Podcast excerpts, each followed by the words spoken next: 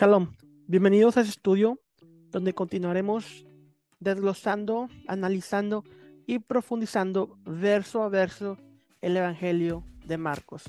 Al día de hoy continuamos con los versículos 12 y 13 donde leemos, y luego el Espíritu Santo lo llevó al desierto y estuvo ahí en el desierto 40 días. La referencia al desierto y los 40 días en este verso y el resto de las escrituras asocian a Yeshua como el profeta similar a Moisés prometido en la Tanaj o en el Viejo Testamento. Moshe fue un prototipo del Mesías. Él prefiguró y preparó el camino para la venida del rey. El evangelista Lucas hace referencia a Deuteronomio 18:15 en Hecho 3:22, donde dice, porque Moisés en verdad dijo a los padres, el Señor de ustedes les levantará un profeta de vuestros hermanos, a él escucharán en todas las cosas que les hablé. Y obviamente 18:15 de Devarim dice, profeta medio de ti y de tus hermanos, como yo te levantará Hashem tu Dios, a él escucharás. El apóstol Juan registra la misma asociación del profeta y Mesías prometido de la Torah con Yeshua. Juan 1.45 dice, Felipe halló a Natanael y le dijo, hemos hallado a aquel de quien escribió Moisés en la Torah y los profetas, a Yeshua de Nazaret, ben Joseph. Juan 5:46, porque si hubieses creído a Moisés, me creerá a mí porque de mí escribió él, dice Yeshua. Existen muchas similitudes entre Moisés y Yeshua. Al igual que Yeshua, Moisés tuvo un nacimiento relacionado con infantes recién nacidos que estaban siendo asesinados. Mateo 2, 16 al 18, cuando Herodes manda a asesinar a los bebés. Y claro, se asocia aquí con la profecía de Jeremías, donde se escucha el clamor de Ramá. Y obviamente Hechos 7, 19 al 20 dice lo siguiente, este rey explotó a nuestro pueblo y lo oprimió, obligando a los padres a abandonar a sus bebés recién nacidos que murieran. En ese momento nació Moisés, un niño hermoso a los ojos de Dios.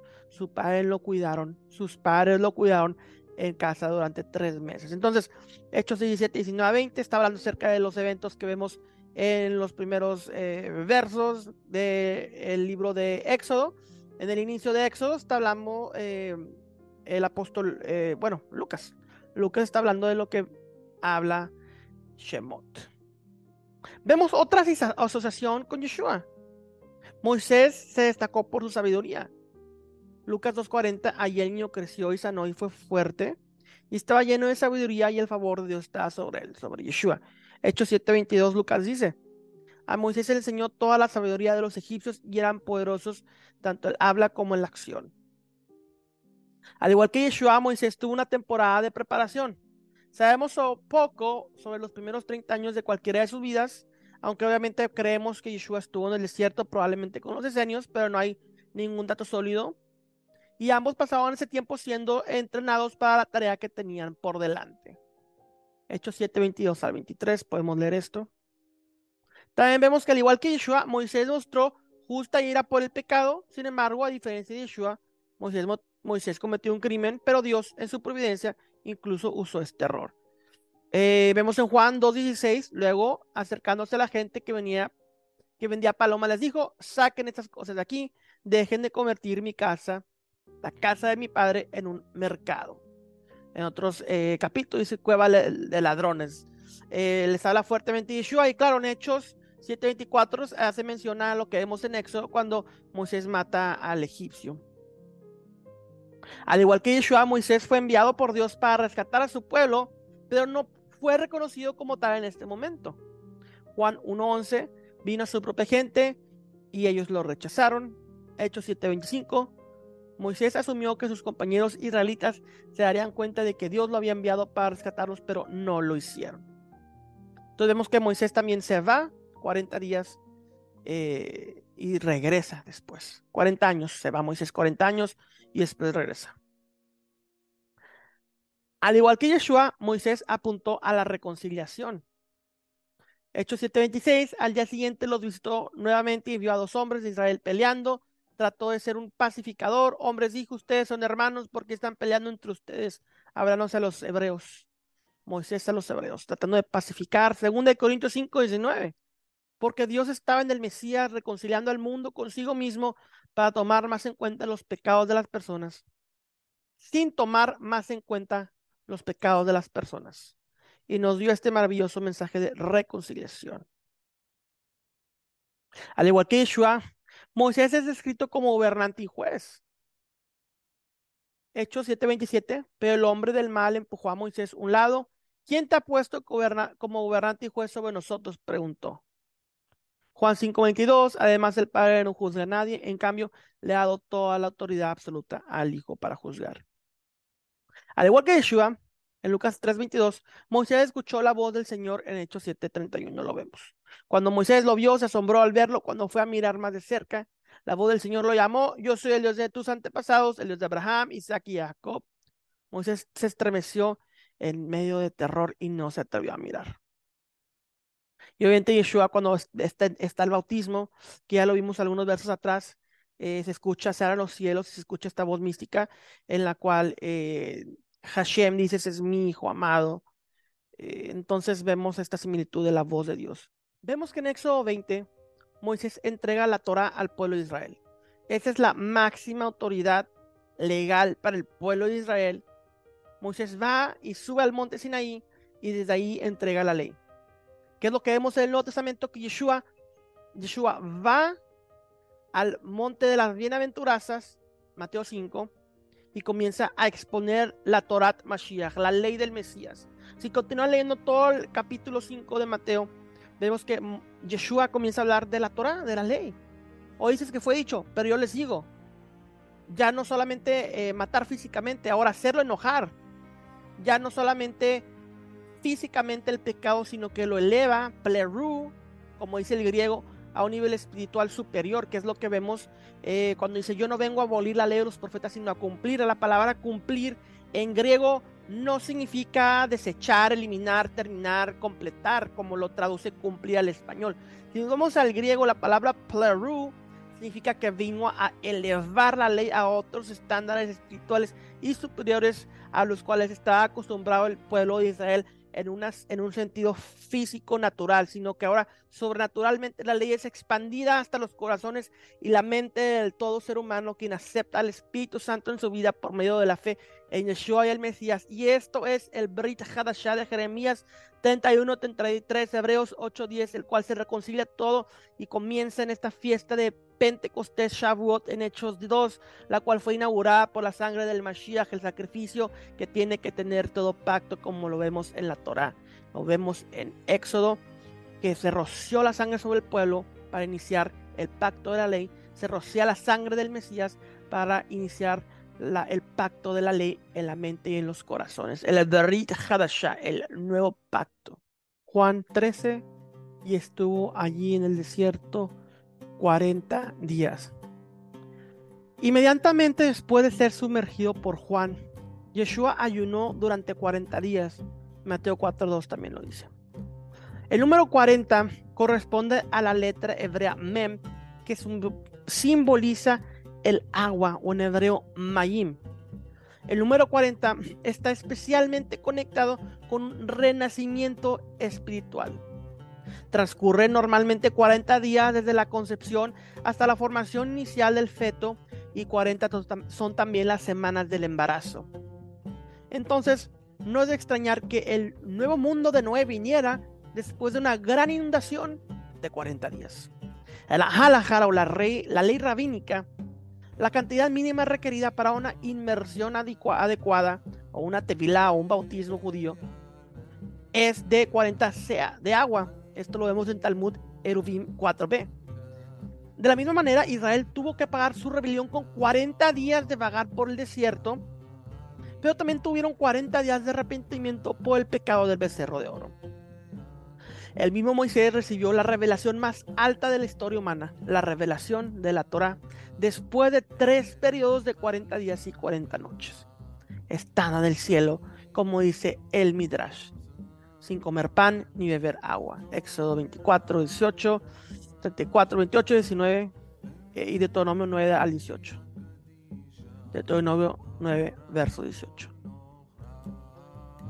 Vemos aquí Yeshua sentado, Marcos 1.13, y era tentado de Satanás, y estaban con los animales salvajes, y los ángeles le servían. Mateo nos da una claridad y más información acerca de la tentación, pero podemos ver que Yeshua fue tentado de las siguientes formas. Como hijo de hombre, él es el representante de la humanidad en quien la naturaleza humana en su perfección triunfa sobre el pecado. Ese es un elemento importante en la expiación. También como el segundo Adán que recupera para el hombre lo que el primer Adán perdió para el hombre. También fue tentado como hijo de Abraham, siguiendo la suerte o los acontecimientos que le sucedieron al pueblo de Israel. Yeshua también fue tentado en el desierto como fueron tentados los hebreos. Un pensamiento presente implícitamente en todas las respuestas de nuestro Señor. También fue tentado como el verdadero Mesías, rechazando la grandeza irreal que era el objetivo del falso Mesías o de los falsos Mesías. Y vemos a todos estos pastores eh, autoproclamados apóstoles eh, del Evangelio de Prosperidad, que es lo que usan riquezas, grandeza, reinos, gloria. Y dicen que son ungidos. Ungidos significa Mesías. Dicen que son los Mesías esos falsos apóstoles y profetas. Y buscan las grandezas del mundo que Yeshua rechazó en la tentación en el desierto.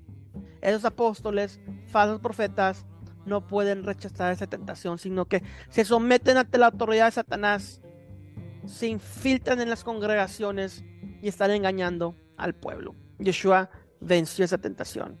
No es como los demás falsos mesías o falsos apóstoles o falsos ungidos. Entonces aquí vemos introducido a este personaje de Satanás. En hebreo, si traducimos Satán, literalmente significa oponente, alguien que se resiste. Si es con palabras, entonces también significa un acusador. En un contexto judicial, Satanás significa un fiscal. Su trabajo como fiscal se puede ver en el libro de Job o en Zacarías 3.1. El Midrash también dice lo siguiente. En el día de la expiación, Satanás viene a acusar a Israel enumerando sus pecados. Pesikta Rabati 185b. Los manuscritos griegos usan la palabra diabolos, que proviene de, proviene de diablo, que significa acusar o calumniar a alguien. Por lo que, aunque en las traducciones cristianas comunes, diablos se convierte en el diablo, la palabra es solo una traducción cercana para Satán del hebreo mientras que los manuscritos hebreos usan Hasatán. La Peshita aramea usa la palabra que también se puede traducir como el acusador o el adversario. Adversario. Agel Karza. En Isaías 14, el 11 15, entre líneas de una burla contra el rey de Babilonia, se puede leer la caída de una criatura que una vez fue poderosa y hermosa, pero que en su orgullo se rebeló contra Dios y vino a oponerse. Apocalipsis 12.9 hace referencia en el evento, a este evento, en el cual esta criatura, la serpiente antigua de Génesis 3, también conocida como Satanás, es arrojada a la tierra junto con los ángeles rebeldes. Mientras que en Ezequiel 28 del 11 al 19 encontramos algo similar. Por otro lado, Job 1 al 2 es explícito en mostrar a Satanás como el oponente tanto de Dios como del hombre quien a la vez se somete ante la autoridad de Hashem. En Génesis 3, como la serpiente tienta a Adán y a Eva a desobedecer a Dios, equiparar al adversario con la serpiente se desprende claramente de Apocalipsis 12, 9, 12, 9, que habla de la serpiente antigua, también conocida como el diablo y Satanás el adversario, o el, el engañador del mundo entero. Satanás es un ser creado en nada igual a su creador. Sin embargo, él es la fuente de todo pecado, maldad y oposición al eterno. El libro de Job enseña que la razón por la cual un Dios bueno y omnipotente permite a, la oposición, a tal oposición es un misterio. pero que Dios permanece en control perfecto y sin amenaza. Esto lo vemos más claramente en Job 40 al 41, donde Behemoth y Leviatán se ven como sustitutos del adversario, porque cuando Dios desafía a Job a tratar con ellos, se arrepiente en polvo y en ceniza. Job 42, 6. Tanto Tanaj como el Nuevo Testamento dan por sentada la existencia de un reino sobrenatural de ángeles buenos y obedientes que sirven a Dios y de ángeles malvados y rebeldes que sirven al adversario o al Hasatán. Entonces, no es como esta imagen que vemos al Mesías y a Satán jugando eh, con los eh, brazos eh, a ver quién es más fuerte, para nada. Satanás está sometido, tiene una función de fiscal y acusador, pero no es a la par con Dios, no es a la par con Mesías. Tiene su, su función y se somete ante el gran juez. Entonces, con esa introducción de Satanás, vamos a hablar acerca de esos conceptos de el fiscal y el abogado y el juez, que lo vemos muy, muy, muy eh, adentro, en, dentro de los ciertos textos de toda la Biblia en general. Vamos a analizarlos a profundidad y vamos a ver a qué se refiere todo esto. Cuando nos encontramos por primera vez a Satanás en la Biblia, él es como un abogado. En un contexto legal, Satanás significa fiscal. El escrito rabínico, Pesquita Rabati, 185b nos dice lo siguiente. En el día de la expiación, Satanás viene a acusar a Israel enumerando sus pecados. El fiscal es la traducción apropiada del Hasatán en Job 1 y 2 y en Zacarías 3, 1 al 2. Debemos entender el escenario del prólogo de Job. El autor abre el libro de Job en su papel de narrador omnisciente. Esta cualidad le permite informarnos de lo, informarnos de lo que sucede el concilio celestial. Nos deja escuchar a Dios hablándole a un ángel, una especie de fiscal. De manera similar, Zacarías 3, del 1 al 2, tiene lugar en una sala de audiencias. Estamos viendo al consejo divino en un contexto. La escena está ambientada con Satanás en el papel de fiscal, como, abogado defensor al ángel del Señor, quien podemos entender eh, durante toda la Tanaj, que es Yeshua, y también vemos a Hashem como juez. Y al sumo sacerdote, Josué, o en hebreo, Yahoshua, o Yeshua, como el acusador. Entonces hay un gran juego de palabras dentro de lo que estamos viendo en Zacarías eh, capítulo 3. Según el consenso académico actual, el Satán en la Tanaj le sirve a Dios como una especie de fiscal en la corte celestial. Es notable que en estos dos pasajes de la Tanaj, y solo en estos dos, Hasatán tiene el artículo definido el. Ja, Satán, el Satán. Aquí vemos que Satanás no es simplemente un acusador, sino que Satanás es el acusador, Ja, Satán.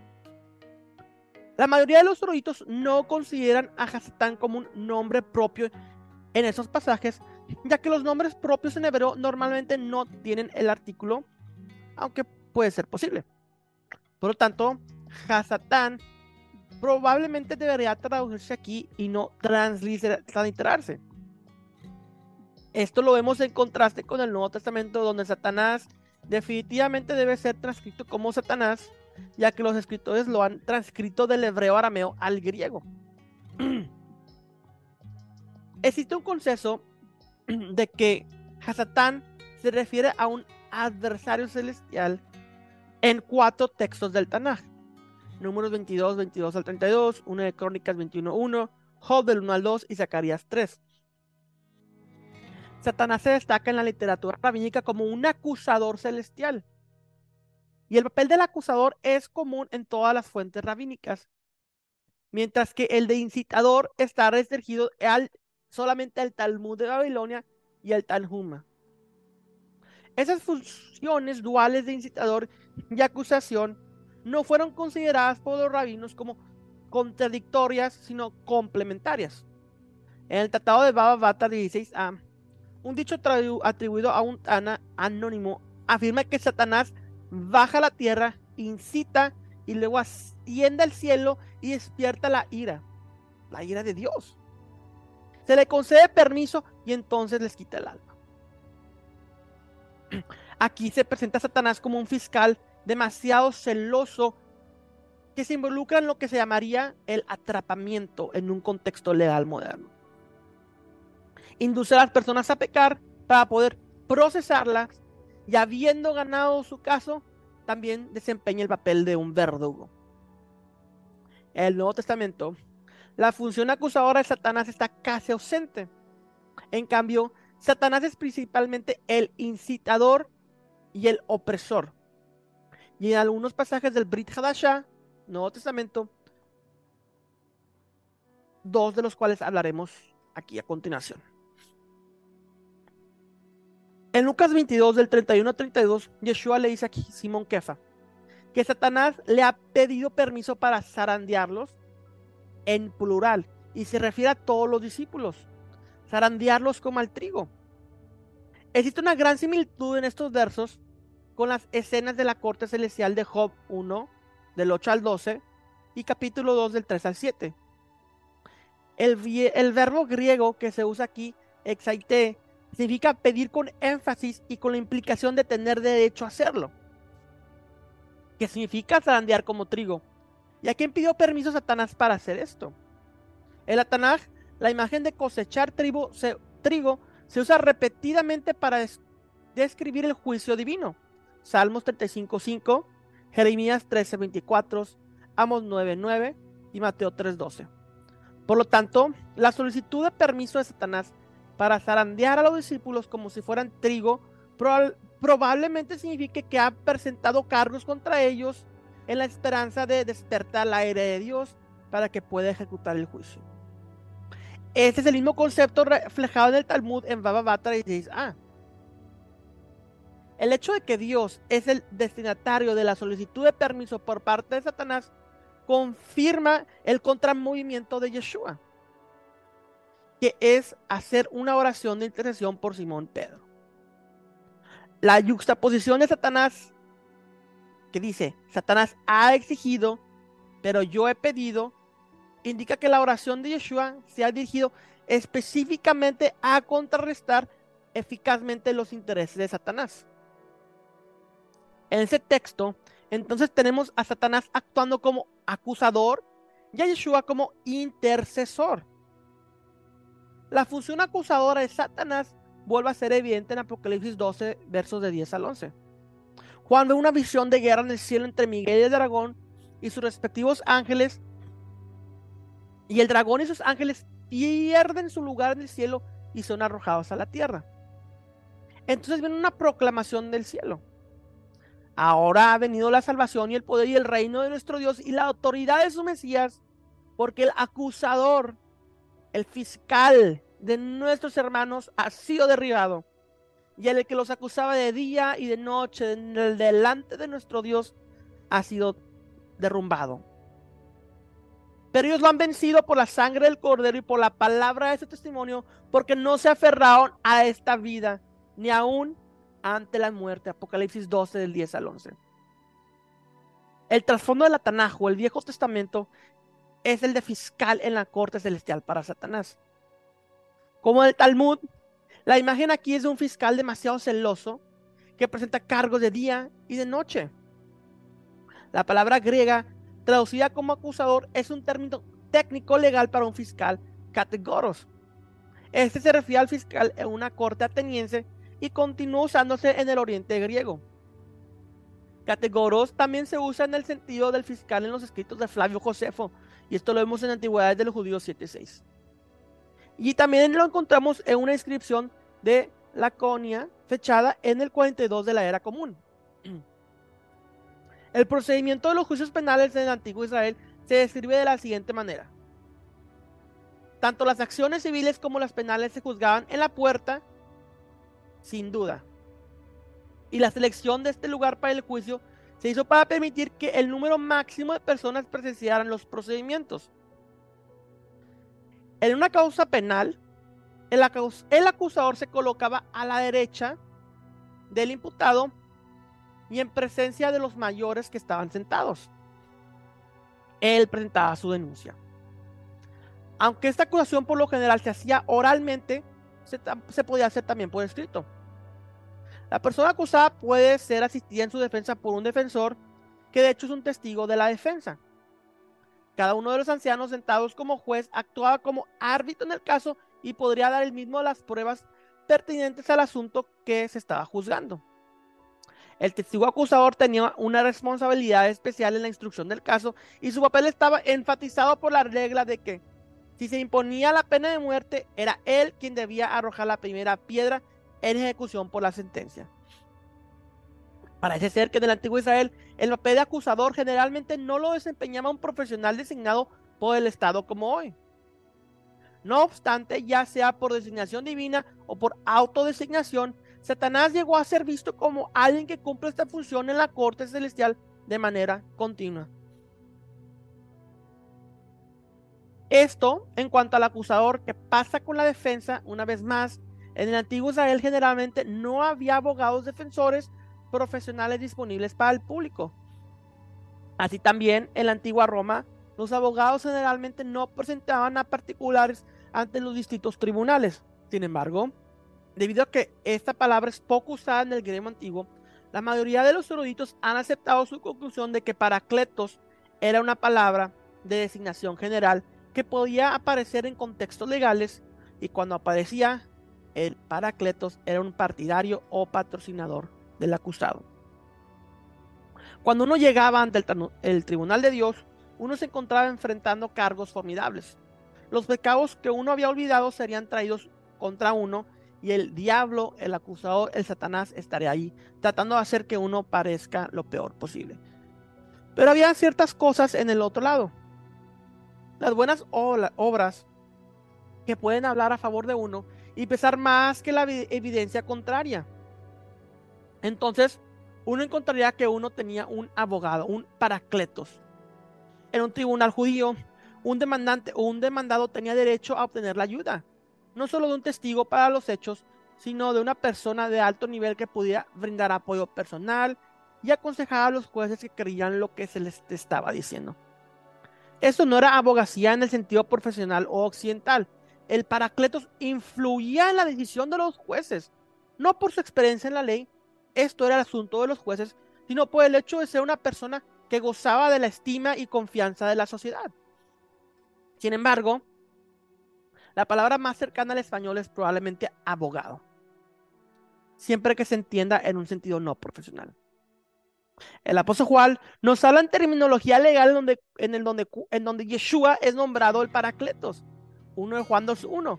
Hijitos míos, esas cosas les escribo para que no pequen, y si alguno hubiere pecado, abogado, paracletos. Tenemos para con el Padre, a Yeshua, el Mesías, el justo. La palabra paracletos se usa varias veces en el Evangelio de Juan, donde se refiere también al Espíritu Santo, Juan 14, 16, 14, 26, 15, 26, 16, 7. Y una sola vez en 1 de Juan, donde se refiere a Yeshua, el cual leímos en 1 de Juan 2, 1. Incluso el Evangelio de Juan, en el Evangelio, la promesa de Yeshua de enviar en paracletos, de enviar un paracletos, implica que él también es un paracletos. Y el hecho de que envíe ese paracletos significa que subordina su papel al Espíritu Santo. En otras palabras, Yeshua es nuestro abogado y le da esa autoridad de abogado al Espíritu Santo en esos tiempos. Las funciones de Paracletos en Juan 14, 16 son 1. Habitar dentro de la comunidad y nos da acceso al Padre. 2. Enseñar todas las cosas necesarias para un acercamiento al Padre. 3. Mediar en relación de la comunidad entre la comunidad y el mundo. Y 4. Proceder contra el mundo en nombre de la comunidad. Sin embargo, en Juan 16, 6 al 11, es significativo que se mencione el paracletos en relación con el lenguaje forense, pecado, justicia y juicio. Y es aún más significativo que la, que la explicación de cómo él probará que el mundo está equivocado acerca del juicio. Y esto es porque el príncipe de este mundo ha sido condenado. El gobernante de este mundo es reconocido por la mayoría de los eruditos como una designación de Satanás. 1 Juan 5, 19. En Juan 2.71 se dice que él es echado fuera en relación con la muerte de Yeshua. Eso es muy similar a, la idea de Apocalipsis 12, 7, 11 y sugiere que la muerte de Yeshua resultó en el juicio y la expulsión de Satanás, lo que prepara el camino, el camino para el Paracletos.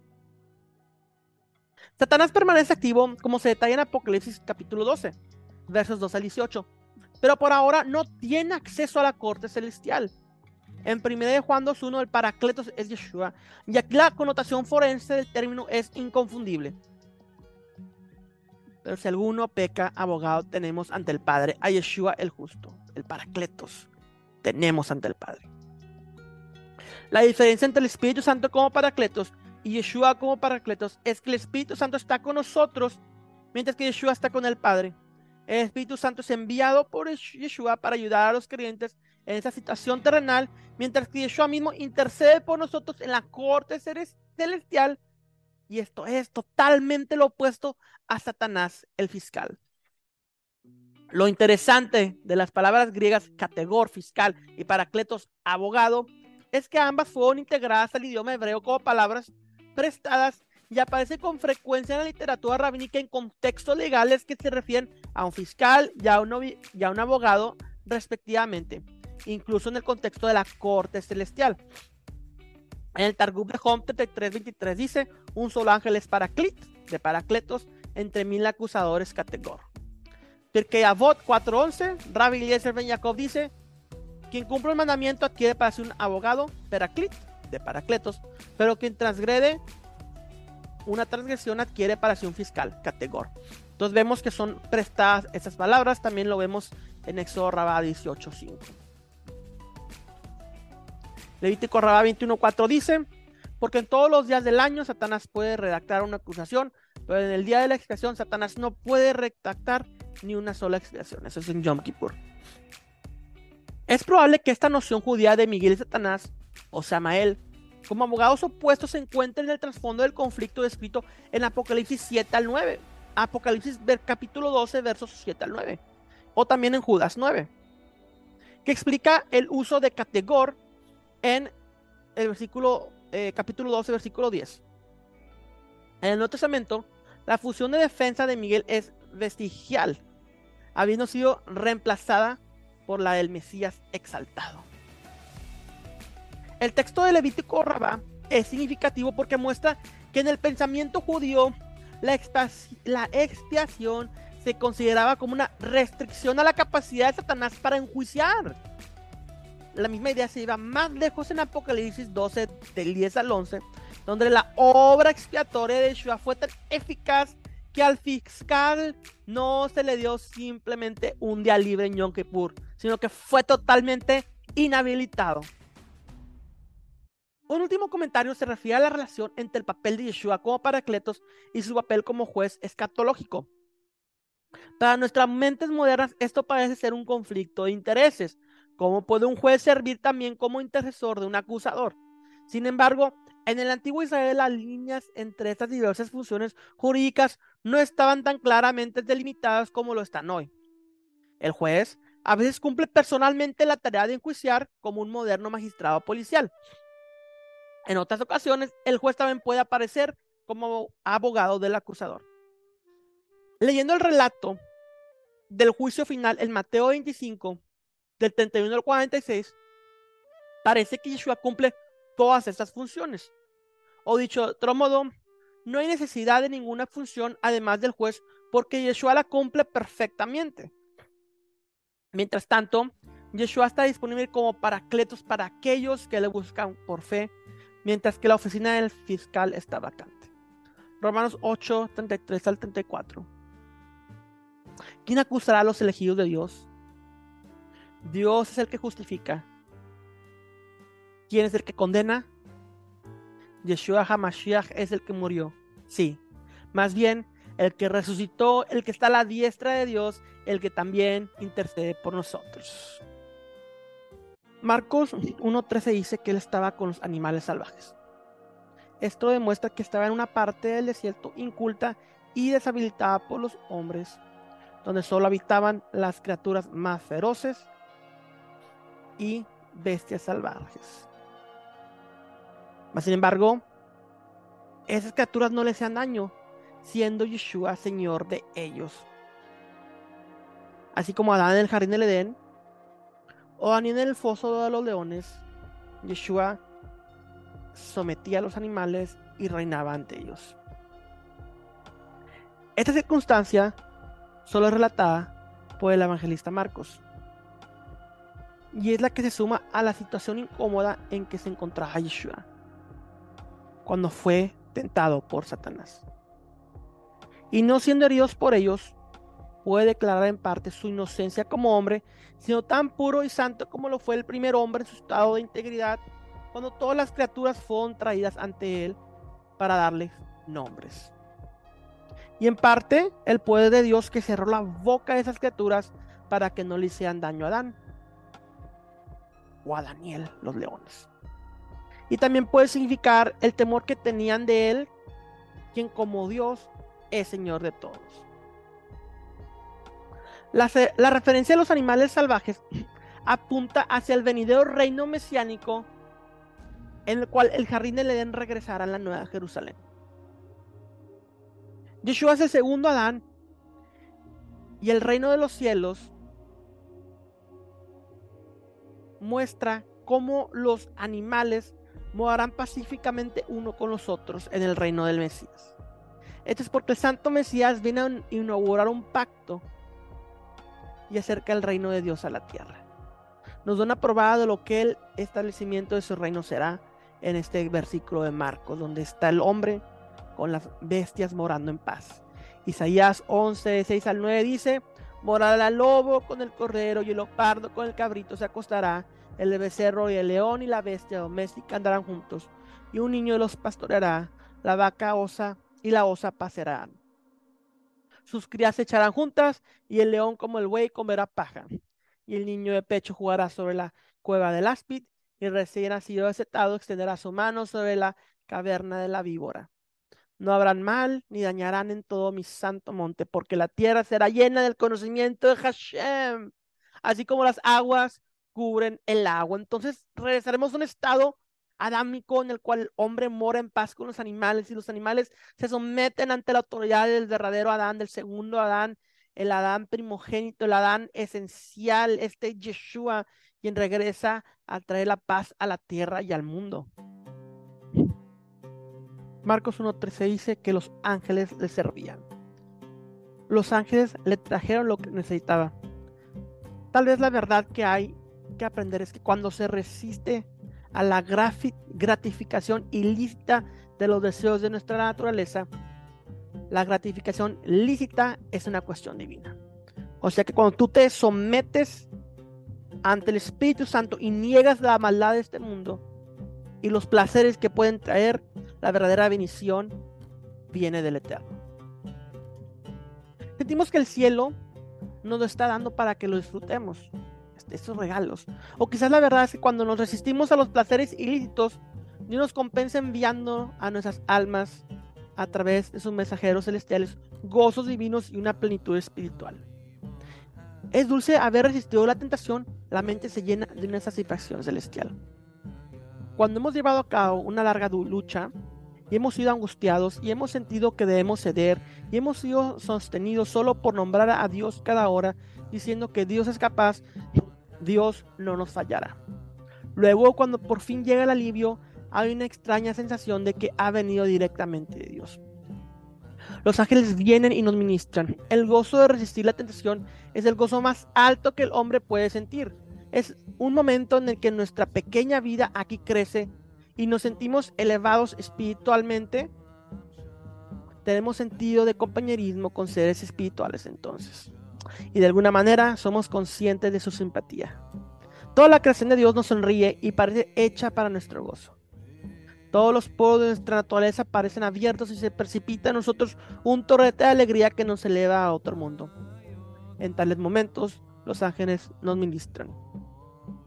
Es probable que en esta ocasión los ángeles trajeran comida a Yeshua, así como el profeta Elías en Primera de Reyes 19.5, ya que la palabra del griego original puede inferir esto.